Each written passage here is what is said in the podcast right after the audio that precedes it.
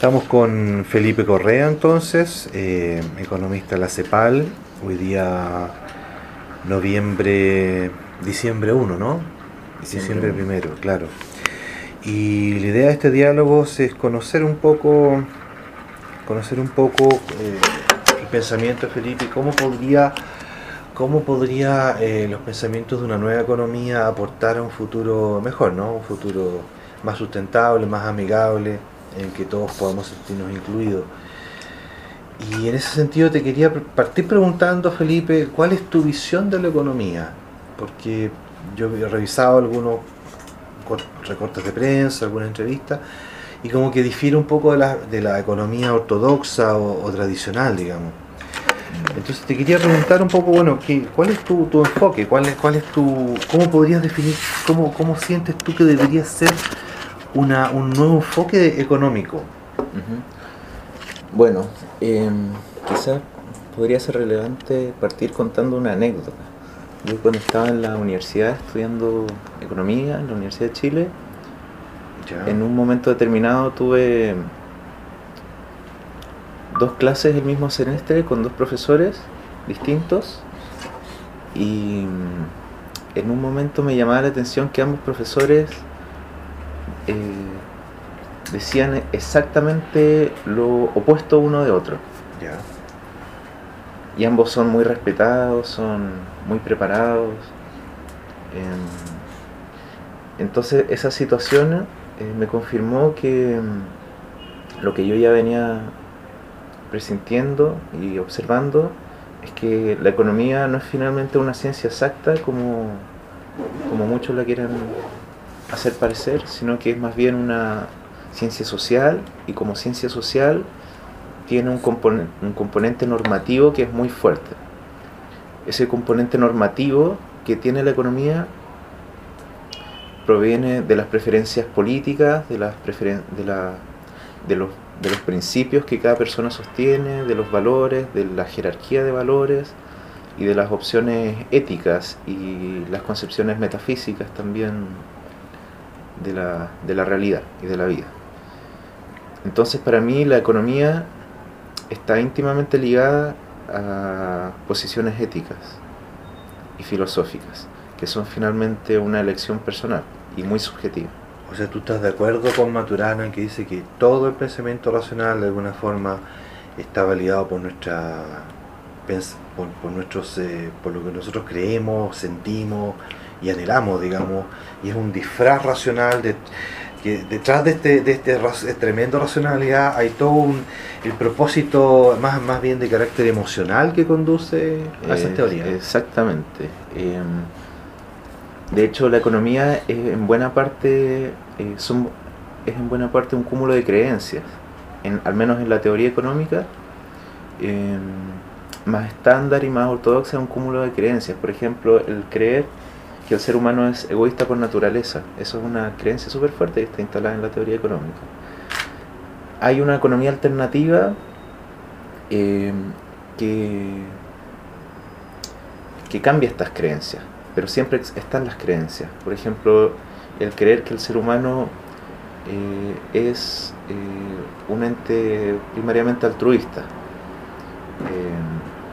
o el creer que el ser humano es una combinación de los aspectos divinos y mundanos, ¿cachai? Em, que son finalmente creencias. Entonces, ahí está la cuestión que decían los, chamanes antiguos, que, o bueno, el cristianismo, si, si, lo queremos poner de forma que la gente lo entienda más, em, que es el, lo que decía Jesús a Santo Tomás, el, el ver para creer y el creer para ver. Eh, y en ese sentido la, la economía es una especie de profecía autocumplida como decimos nosotros. Claro. Porque nosotros creemos que el ser humano es egoísta, nosotros diseñamos un sistema que se adapta a esa creencia. Exacto. Esta, esto tiene que ver con el este asunto de Pigmalión, ¿no? que en el fondo es como la, auto, la profecía autocumplida. La profecía autocumplida. Oye, tiene mucho, mucho que ver con, con las teorías eh, neodarwinianas también, que en el fondo que determinan que el hombre justamente, que la naturaleza es un ambiente salvaje, donde las, especies deben competir por la sobrevivencia y el más fuerte se va a sobresalir sobre el resto y unos se van a extinguir si son muy débiles y, los otros van a, van a estar predominando y que de alguna forma está todo regulado de esa forma y, es todo un mundo terrible, digamos. Sí, bueno, la competencia del mercado hoy día funciona así, porque las empresas... Es que el mismo pensamiento neodarwiniano que se lleva a... Es el mismo esquema, el mismo concepto, el mismo marco. Claro, es asimilar en el fondo la humanidad o los sistemas humanos y sociales a los sistemas animales, eh, haciendo omisión de que los humanos somos animales, pero nos diferenciamos en, un aspecto fundamental que es la, conciencia de nosotros mismos o la capacidad creativa. Bueno, ahí, ahí yo te repetiría un poco que en el fondo eso es una forma de ver la naturaleza lo cual no necesariamente es la es como nosotros interpretamos las cosas, que hay una competencia, una lucha por la sobrevivencia, el, predominio más, fuerte, lo cual no necesariamente quiere decir que es así, es una interpretación de lo que de cómo observamos las cosas. No necesariamente es, la realidad. ¿Cuál, ¿Cómo sería otra interpretación de eso? De que el mundo es, es, todo cooperación, de que el mundo es toda armonía. O sea, uno ve un bosque es todo armónico, uno ve que las especies se colaboran entre sí. O sea, es cosa de ver que los árboles emiten oxígeno, que el reino animal emite CO2 y ambos se intercambian un flujo de, partículas y energía. Y lo mismo sucede en general con, todo el resto de la naturaleza. Que en general hay más colaboración y complementariedad que competencia. Hay algunos que dicen eso, pero en la economía igual sucede eso. De hecho, cuando uno em, ve las noticias de colusión, por ejemplo, bueno, eso es una forma de colaboración. O eh, cuando las empresas trabajan al interior de la empresa, hay colaboración entre los trabajadores, entre líneas de producción, eh, se producen insumos para otras empresas. Entonces, los elementos de competencia y colaboración están siempre en la economía, al igual que en el reino animal. Pero lo que yo veo que la diferencia es que nosotros somos capaces de cambiar las condiciones de forma consciente.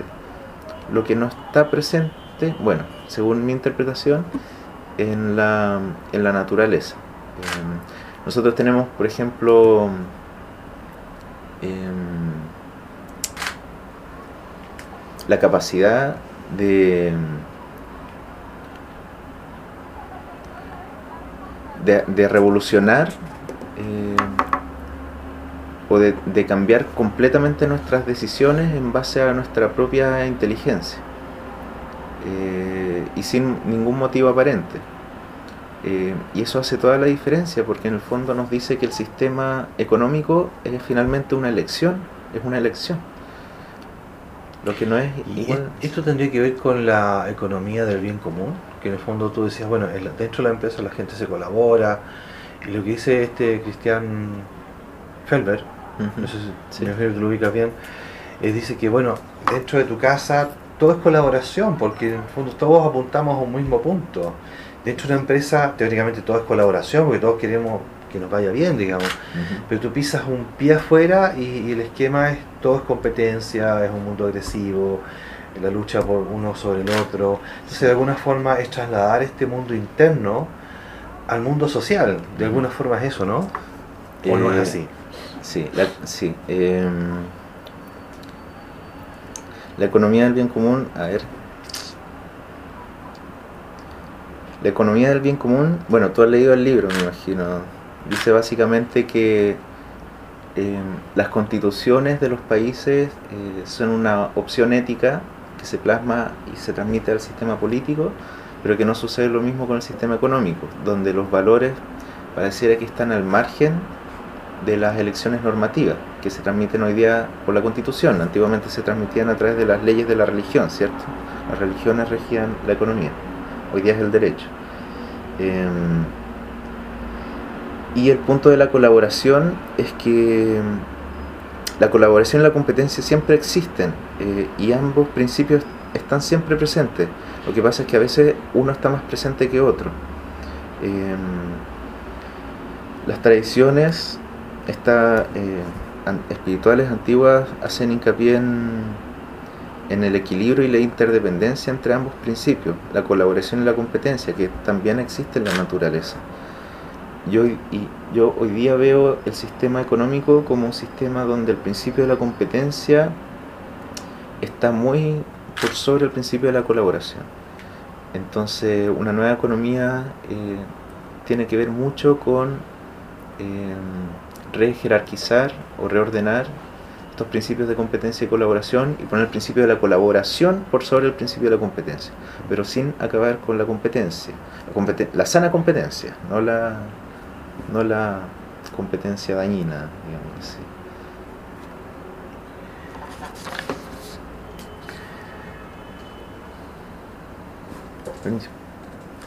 Y si, esta, si estas cosas que son relativamente obvias, bueno, para casi cualquier persona en realidad, porque es casi sentido común, aparentemente, ¿no? Eh, ¿Por qué se sigue enseñando teorías económicas neoclásicas, ortodoxas en, en las grandes universidades? ¿O sigue siendo un sistema de pensamiento dominante y no existen vertientes que puedan de alguna forma expresar un, un sistema de esta naturaleza más no sé si novedoso, porque ya Platón señalaba a la República que si todos, a ver, si todos aportamos lo mejor de cada uno y entre todos nos colaboramos, eh, sería un sistema económico súper óptimo. Entonces, algo tan antiguo, digamos, eh, y que vuelve a resurgir cada cierto tiempo, ¿por qué no, por qué no se toma más en serio en, la, en las facultades de economía? Eh bueno, el, problema de la enseñanza de la economía es un problema mundial, ¿ah? no es solo de Chile, no es solo de la universidad, es un problema mundial y es en buena parte el causante de que el planeta esté al borde del colapso medioambiental. Em, Exactamente. La economía en ese sentido juega un rol súper importante que a veces no ni, ni siquiera los mismos economistas ni estudiantes de economía se dan cuenta. Yo veo que el problema pasa fundamentalmente porque hay una relación demasiado estrecha entre la economía y el poder. Em, entonces, si uno observa las dinámicas de la disciplina de la economía, uno se va a dar cuenta que los economistas trabajan muy de cerca con, las instancias que acumulan poder económico y político, em, que en el fondo dependen de ellos el financiamiento de las revistas de economía o de las universidades depende del beneplácito de quienes tienen el poder eh, financiero, de quienes manejan la economía.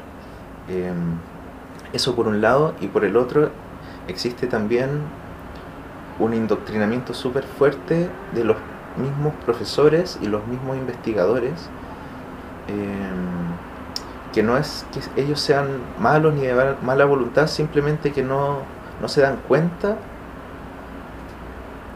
eh, que ellos fueron educados bajo un paradigma que sirve a unos intereses súper específicos eh, y de repente por comodidad, por reputación, eh, por ciertas dinámicas medias religiosas que se dan en la academia y en la política,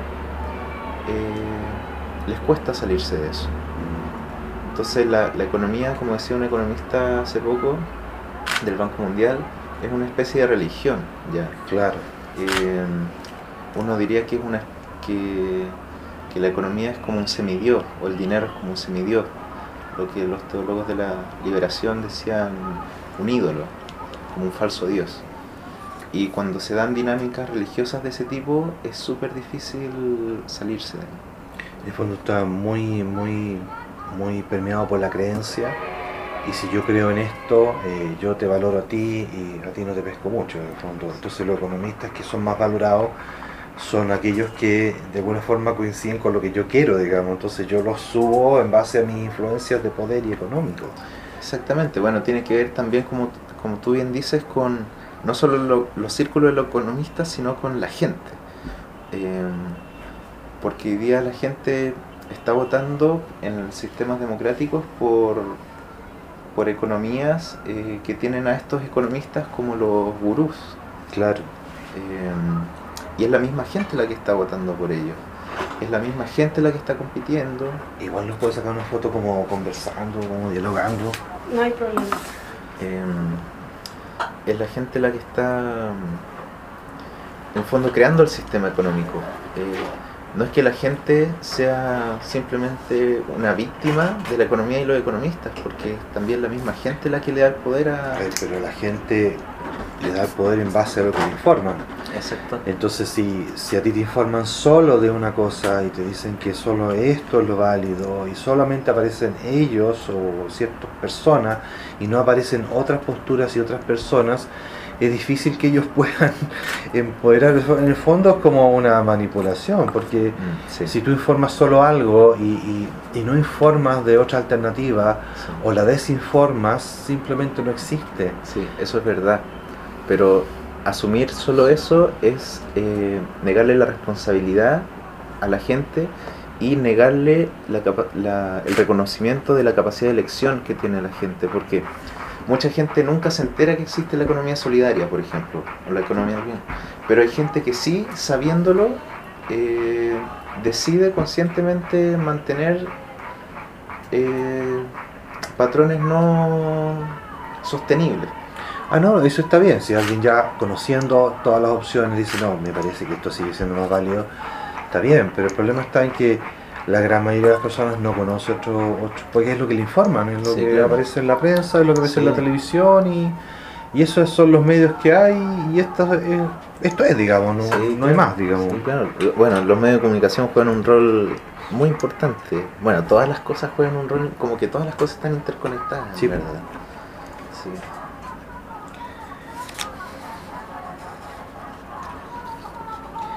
En la misma línea a mí siempre me ha llamado mucho la atención, eh, Felipe, que siempre toda la economía parte, oh, corrígeme si estoy equivocado, pero todo, todo parte diciendo que los recursos son limitados para la necesidad humana. Los recursos son escasos. Eso claro, son escasos. Y, y resulta que en la naturaleza, porque retrocediendo un poco, en la naturaleza todo es em, abundancia, uno no ve que haya limitación en la naturaleza. En la naturaleza hay un equilibrio perfecto y hay abundancia para todo y para todos, para todas las especies. O sea, no, es que haya una especie que, esté en escasez de algo, o que haya un bosque que realmente le faltó el aire, o le faltó la tierra, o le faltó el agua. O sea, eso no, no, no ocurre realmente. Entonces, y, si, y si la economía tiene la misma raíz etimológica que la ecología, porque todos vienen de oikos, que es la casa, que de alguna forma la, ecología es el, flujo energético de materiales de, esta gran casa que es la tierra, y si la economía es el manejo de, de, la casa más grande, que es nuestra pequeña casa, sino que es de la sociedad, como que hay una, hay una, una cosa que no encaja acá. Bueno, hay, sobre lo que dice hay dos cosas bien interesantes. Lo primero y más anecdótico es el Papa Francisco cuando habla de la casa común, ¿cierto? Del cuidado de la casa común en su penúltima encíclica.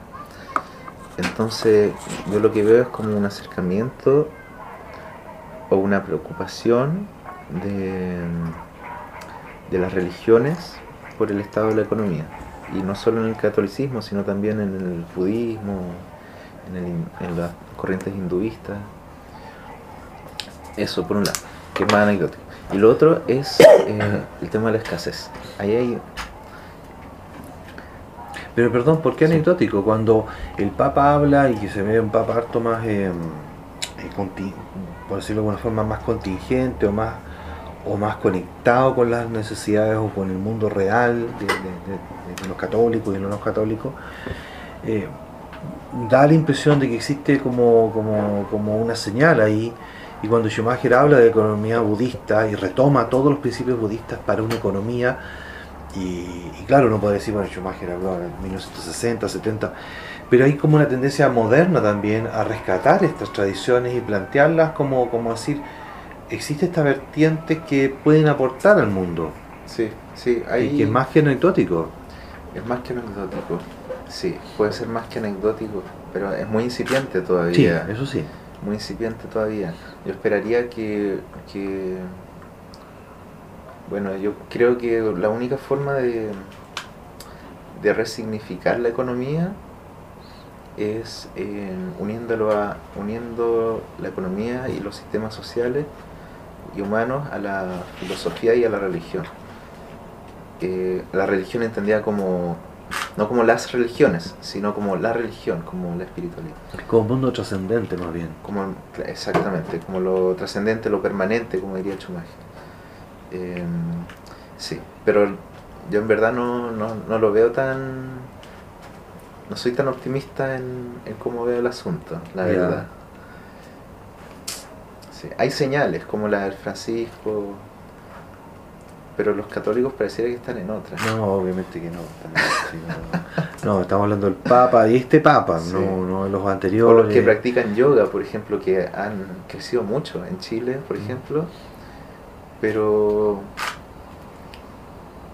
pero es como que fueran como que fueran a hacer yoga, pero después se olvidan que el quinto principio del yoga, que son los, los yamas y niyamas, em, dice que uno de los principios es la, no, la no acumulación, eh, o el no, no, acaparamiento, el aparibraja, el concepto. Em, entonces la gente va a hacer yoga, pero después tiene en su casa miles de artefactos que no necesita, tiene una cuenta del banco increíble, tiene tres autos, cosas que no necesitan, pero aún así va a ser Es como antiguamente cuando las señoras iban a la iglesia y después se olvidaban completamente de los mandamientos. Lo que pasa es que ese es el Hatha Yoga, pero lo que estás hablando son los aforismos del yoga de Patanjali, que es el yoga que es la raíz del yoga, entonces es una derivación muy física, muy mundana, muy muy muy de ejercicio del yoga, que no tiene que ver con el verdadero yoga. Claro, los asanas. Bueno, la gente piensa que eso es yoga. Sí, pues la gente cree que eso es yoga. Bueno, pero volviendo al otro tema de la escasez y lo limitado. Sí, porque ese es un tema interesante, porque siempre, a mí me llamó la atención eso cuando hice mi... yo estudié una cuestión completamente distinta que es la biología, biología marina en específico, pero tuve un curso de evaluación de proyectos, de evaluación eh, técnico-económica. Y lo primero que te dicen es que los recursos son escasos, efectivamente. Y yo dije, pero ¿cómo? ¿Pero cómo hacer recursos escasos si, si toda la naturaleza es abundancia? ¿Cómo puede ser eso? Es que la escasez es relativa. Eh, ¿Por qué parten, ¿Por qué, parten conceptualmente por ahí? Mahatma Gandhi tenía una frase muy interesante a propósito de que vino su nieta hace poco. No sé si es exactamente así la frase, pero esta es la idea, que en el mundo hay recursos para satisfacer las necesidades de todos, pero no hay recursos suficientes para satisfacer la codicia de todos. Exactamente, ese es el punto. eso quería llegar. Ese es el problema. Entonces, la gente hoy día nosotros, bueno, voy a hablar incluyéndome, no sabemos bien separar nuestras necesidades de nuestros deseos. Em, como que la línea no está clara en qué es lo que necesitamos y qué es lo que deseamos, porque lo que deseamos puede ser em, infinito, no tiene límites nuestros deseos, pero nuestras necesidades sí son de un, sí son de un carácter finito, limitado. Eh, y nosotros sabemos que este planeta Tierra es finito, es limitado, entonces eh, si queremos satisfacer todos nuestros deseos, este planeta no nos va a dar, que es lo que está pasando hoy día. Exactamente. Eh, el concepto de la escasez en la economía es de hecho la definición de economía. La, la economía la define un economista que se llama Leonel Robbins y él define la economía como la forma en que las personas se organizan para satisfacer sus necesidades con recursos que son escasos y tienen eh, utilizaciones eh, múltiples. Oye, pero es una definición basada en una creencia y no en un hecho. Exactamente. Es una creencia eso. Exactamente, por eso digo que la economía es una creencia. Es una creencia, está basado en una creencia, pero eso no es, un, no es un hecho que alguien pueda comprobar, digamos, no es algo científico, no es algo mesurable, cuantificable, no en ningún caso. Es que todo depende de cómo definas escasez, porque si escasez tiene dos posibles definiciones. Una es eh, que algo es limitado, que es finito, así. Y la otra definición es que algo que es eh, insuficiente para lo que se, para lo que se requiere. Ya, pero más allá de la parte más como formal, intelectual de las definiciones, a lo mejor tiene que ver con el concepto de que hay el 1% de la población del mundo tiene más que el 99%. Entonces, si hay un acaparamiento y una, una desigualdad de, de, de, recursos en, pues, de, un 1, 10 o 5%, claramente no es que los recursos sean limitados, sino que están mal no, distribuidos. No es que sean escasos, Exacto. sino que están mal, mal De hecho, hay una cifra que es peor, claro, que es más sea, dramática, que hay 8 personas en el mundo, 8 personas que tienen la mitad de la riqueza. Eso según el último informe de Oxfam. Entonces yo creo que eso dice más que cualquier definición. Yo creo que ahí está, yo creo que ahí está el ejemplo patente de que no es que sean recursos limitados, sino que aquí hay como un desequilibrio. Pero es que ojo con, con, tu, con tus conceptos, porque los recursos sí son limitados. Eso hay que saber. ¿Limitados para qué? Bueno, son eh, ahí está el concepto de la escasez. Eh, son escasos para nuestros deseos, pero no son escasos para, para nuestras necesidades nuestras reales. necesidades. Exactamente, Exacto. por ahí va Y la ahí cosa. el gran desafío es saber cuáles son nuestras necesidades y nuestros deseos, Exactamente. que es un ejercicio que se hace de forma consciente y que, Es que ahí volvemos a la economía budista. pues. Bueno, a todas las corrientes espirituales, en realidad, no solo a la o- economía O la encíclica de- de- del Papa. o la encíclica del. Papa o Sí. la enseñanza del hinduismo o las tradiciones mapuche. Fíjate que los mapuches consideran, ellos no se consideran propietarios de la naturaleza. Ellos consideran que todo pertenece a su, a su Dios y ellos son solo administradores de lo que hay. Eh, que tam- es también el concepto que tienen los, los, los hinduistas, el no creerse propietarios ni dueños de nada. Eh, sino simplemente administradores, o sea, separar la administración de la propiedad, como se hace en las empresas modernas, ¿cachai? Que hay un accionista, pero también hay un, un CEO, un administrador. Eh, y en el fondo ahí el desafío está en ser buenos administradores. Cuando tenemos grandes zonas de pobreza en el mundo, eh, desnutrición por un lado y sobrepeso, obesidad por el otro, significa que nuestro papel de administradores está siendo mal llevado. O sea que estamos siendo pésimos administradores, la verdad. Oye, y en este concepto siempre surge como una especie de dicotomía entre la economía eh, de libre mercado, eh, en el cual el individuo está por sobre la sociedad y las libertades individuales, perdón, las libertades individuales están por sobre el bienestar social y cada cual es libre de emprender o, o hacer las, los- los empe- los- las iniciativas económicas que, que a él le parezcan. Y por otro lado está toda esta vertiente más social de que deberían ser que economías solidarias o comunitarias.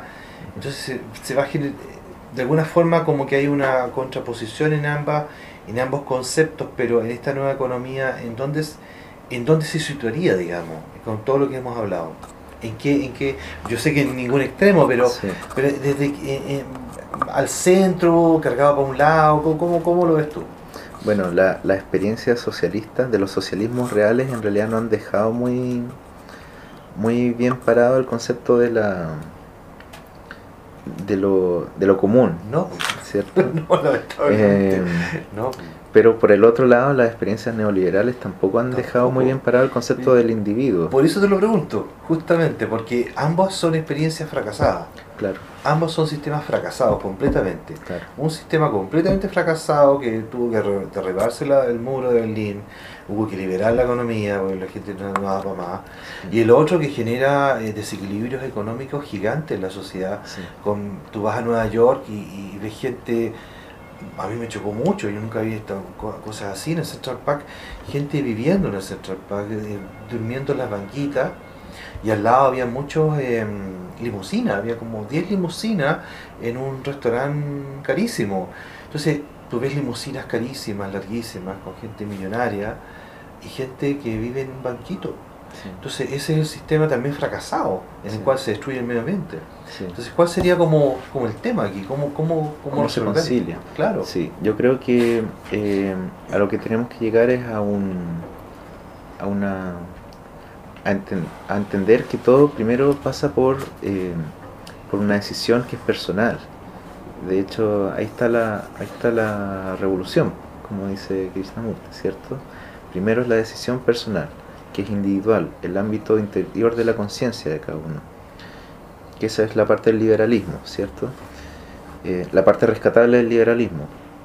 Eh, por eso el Partido Liberal está en el Frente Amplio, de hecho. Ah, sí. Sí, pues, el Partido Liberal está en el Frente Pero eh, desde ahí comprender también que el, otro en realidad no es muy distinto, no es distinto a mí. Eso es, y eso tiene que ver con una concepción de los demás y con una creencia también, em, que es em, realizar la máxima cristiana del em, ama a tu prójimo como a ti mismo, o el criterio ético de no le hagas a otro lo que no quieres que te hagan a ti todo eso forma parte de entender. O sea, la conciencia social, pero con la libertad individual. La conciencia social con, la libertad individual, exactamente. Te quería conversar, te quería como, como plantear eh, mi experiencia en Finjon. Uh no sé si tú conoces una igualdea en el norte de. Ah, sí me has contado. Sí, en el norte de, de, Escocia, en realidad, cerca del Círculo Polar Ártico. Y yo estuve ahí y fíjate que, bueno, Claro, lo que pasa es que Inglaterra entera es como un sistema eh, de capitalismo liberal y la Ecoldea sigue el mismo principio. O sea, aunque es una comunidad, aunque es una comunidad, los miembros son plenamente libres de, hacer talleres y autogestiones que permitan su autosubsistencia comercial, pero viven, sigue siendo comunidad. Entonces no es un sistema socialista donde todos son iguales o comparten todo, comparten ciertos elementos, pero con libertad individual para emprender, hacer sus propias artesanías, hacer sus propios eh, emprendimientos, hay una tienda, hay una tienda de libros, eh, y se da como una economía como capitalista en pequeña escala, pero en torno a una comunidad de principio. Y eso a mí me pareció como súper, eh, no sé. Mira, eh, déjame terminar. Entonces me dije, bueno, pero a lo mejor Finjon está, está enclavado en un sistema de anglosajón, de gente más individualista, pensé yo. ¿Qué tal si uno se va a Auroville, que está en la India? ¿Cómo, ¿Cómo funcionan allá? Entonces me puse a investigar, yo no estaba lamentablemente ahí. Me puse a investigar y encontré que poco antes de los años 90, la situación financiera se hizo crítica y se dio preferencia a una economía más empresarial frente a la economía comunal primigenia. Surgió entonces el Central Fund, o sea, los fondos centrales, con un pequeño grupo de personas más profesional, encargada de la macroeconomía auroviliana, y se dio impulso al afán empresarial de sus ciudadanos. Esto facilitó la aparición de muchos talleres y unidades de producción que continúan trabajando en Auroville hasta nuestros días. Que es muy parecido a lo que yo observé en Finnegan. Muy parecido. Que sus ciudadanos tienen pequeño emprendimiento, talleres, hacen artesanía, el otro hace no sé qué cosa, y entre todos se complementan y, viven en comunidad. Claro. Yo creo que esa es, eso es a lo que tenemos que caminar. Pero voy a. ¿Pero qué te parece que como enfoque ese? ¿Te parece que es como el correcto medio o todavía está muy cargado a, a un sistema muy, muy individualista? Yo creo que el correcto medio son las, son las comunidades eh, pequeñas y de mediana escala, no, no los grandes estados, eh, sino las organizaciones eh, democráticas donde el, el, tamaño, por así decirlo, permite que cada uno pese lo mismo que el otro en términos económicos, donde las grandes empresas no son las que determinan la dinámica de la economía sino que son las pequeñas empresas. Las comunidades locales. Las comunidades locales. En ese sentido, rescatar el rol del empresario, del emprendedor, pero con un sentido superior, digamos, no egoísta, sino que, sino que entendiendo que yo trabajo y hago mi empresa como un servicio a los demás y no como un afán eh, de acumulación, que es lo que hoy día pasa, ni con un afán egoísta. Eh, eso se puede realizar a pequeña escala, eh, con comunidades donde la gente se conoce, con políticos que son, que son electos porque son conocidos y no son como como máscaras para captar votos. La gente conoce a las, a las, personas y por eso vota por ellas para que las representen ciertos cargos de administración pública. Eh, entonces bajar el nivel que es la misma idea que tiene Max Nick, ¿cierto? de la economía escalumana. Hay un umbral de, de, crecimiento después del cual ya se, la cuestión se deforma y se transforma en otra cosa. Exactamente, como el, el, gigantismo del que hablaba Chumaje, la tecnología media en la que hablaba Chumaje. Mahatma Gandhi también tiene la idea de, la, de las aldeas. Eh, bueno, ocho, ocho tenía su comuna en Estados Unidos. Eh, no es un buen ejemplo 8, pero... No. Lo vamos a eliminar, del, vamos a eliminar de, de, la conversación. Eh, bueno, Platón, Platón eh, en la República, que son pequeñas organizaciones. Eh, está la idea de, ¿cómo se llama este? Tocqueville, que es un pensador de hace un par de siglos que plantea la organización en base a comunidades en Estados Unidos está la idea del, socialismo y del anarquismo también, que confluye en gran medida con la idea de, de las comunas.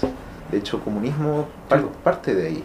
Ahora que se haya deformado en, el estatismo de, de los socialismos reales, eso, eso es otro, esa es otra cosa, pero la idea original eh, del comunismo es, son las comunidades, son las comunas. ¿y eso sería la solución a las grandes multinacionales que coaptan y de alguna forma capturan la economía mundial, porque sobre cierta escala eh, empiezan a surgir ciertas deformidades, gigantismo que hablas tú, que no son otra cosa que esta, que estos gente que se apodera de alguna forma de un mercado y lo manipula y son dueños del mercado y, y, la solución a estas grandes multinacionales que te ofrecen pura basura, pura tontera, para ellos enriquecerse simplemente, o, venenos incluso, eh, serían las comunidades locales a pequeña escala donde no hayan esta estas como estos deformación, estas deformidades Exactamente. económicas. Ahora, eh, eso es así, pero también hay un problema en que muchas veces las comunidades locales no tienen la capacidad para, eh, para eh, imponerse sobre el poder de las grandes empresas, porque realmente las grandes empresas tienen un poder que es controlan el mundo, básicamente, el sistema financiero. En, un mundo ideal, si fueran puras localidades autosuficientes, no, en el mundo ideal, en el mundo ideal es así. Claro. Pero la, el gran desafío es cómo transitamos desde lo que tenemos hoy día a ese mundo ideal. Y es porque uno en la en su mente, digamos, puede imaginarse el mundo ideal y está bien. Y eso lo han imaginado muchas personas, pero el gran desafío hoy día es cómo transitamos de donde estamos a ese, a ese futuro deseable o a ese presente potencial. Eh, entonces ahí yo creo que el Estado juega un rol, pero, pero que no es eh, de vanguardia, sino que es, o sea, el Estado no va construyendo las comunidades locales, pero sí puede contribuir eh, a que los grandes poderes económicos no interfieran con la voluntad democrática de las comunidades locales. Pero ningún gobierno es eso, todo lo contrario el gobierno hace eso. El auge, son puros fármacos de hasta grandes laboratorios. Está todo dominado, todo el Estado está dominado por las grandes multinacionales, hasta los tratados internacionales, todo. Sí. Ninguna, y además que la gente es ciega de eso, ¿no? o sea, es ignorante de aquello, ni siquiera sabe cómo las grandes multinacionales dominan toda su vida hasta, completa. Hasta ahora no ha pasado, y por eso, pero, pero tiene, tiene que pasar. O sea, la, el desafío es avanzar en, en democracia ese es el punto. Avanzar en democracia a nivel de estados, o sea, a nivel macro, y también a nivel micro, a nivel de comunidades. En ambos lugares hay un desafío. O sea, eh, importan tanto los políticos de arriba, digámoslo así, como el empoderamiento de las comunidades locales. Y es una simbiosis. Uno sin otro, yo creo que no es posible que avance, ¿Alguna última reflexión como para cerrar esta entrevista, esta conversación? Quizá el tema de el tema de de que la gente debería entender que, que el problema de la economía no es algo ajeno a ellos, o sea, no es, algo, no es un problema que tiene que resolver ni los economistas, ni los políticos, ni el Estado, ni, ni, nadie que está fuera de ellos, porque todos tenemos, eh, todos somos parte de las decisiones de la economía. Somos parte tanto de las decisiones del, del consumo como en nuestras decisiones de producción, en nuestro trabajo. Em, entonces, por ambos lados, tener un consumo que sea consciente, que, no sea un consumo con, con deseos desbordados, eh, y por el otro lado, trabajar, entender el trabajo como un servicio. Yo creo que si la gente avanza en esos dos aspectos, eh, el sistema económico va a cambiar por sí solo. Es un tema de conciencia, básicamente. Un tema de conciencia, un tema de percepción, básicamente. La gente no, no, percibimos bien la, situación, pues no sabemos que todo lo que consumimos está dañando el bosque en Brasil, eso no lo vemos, no, lo percibimos. Exactamente. Eh, o que lo que nosotros eh, tiramos a la basura después está llegando al mar eh, y eso no lo vemos, no lo percibimos. entonces es un tema de percepción, de información y, y después de, de elección. Pues. Una vez que se percibe eso, tomar una decisión, que es verdaderamente, que es la verdadera revolución, digamos, el verdadero cambio radical que, que, que se puede producir. O sea, tú estás de acuerdo con Multi que el cambio parte por uno, digamos, y no por un sistema. Yo estoy de acuerdo en parte, porque el cambio también es, es sistémico, pero el cambio sistémico es consecuencia del cambio individual y el cambio individual también está condicionado por el cambio sistémico, es un ciclo el, la pregunta es dónde está la, la, el shock, dónde está el, el punto, de, punto que, de inicio de todo. Claro, que cambia la dinámica del sistema, que no mantiene el status quo, la reproducción. Y ahí eh, el punto de quiebre, el punto de inflexión, diríamos nosotros, es eh, la decisión personal. La decisión personal. Muchas gracias por esta entrevista, esta conversación, Felipe. Cuando quieras. Me pareció súper buena, así Buenísimo. que estamos...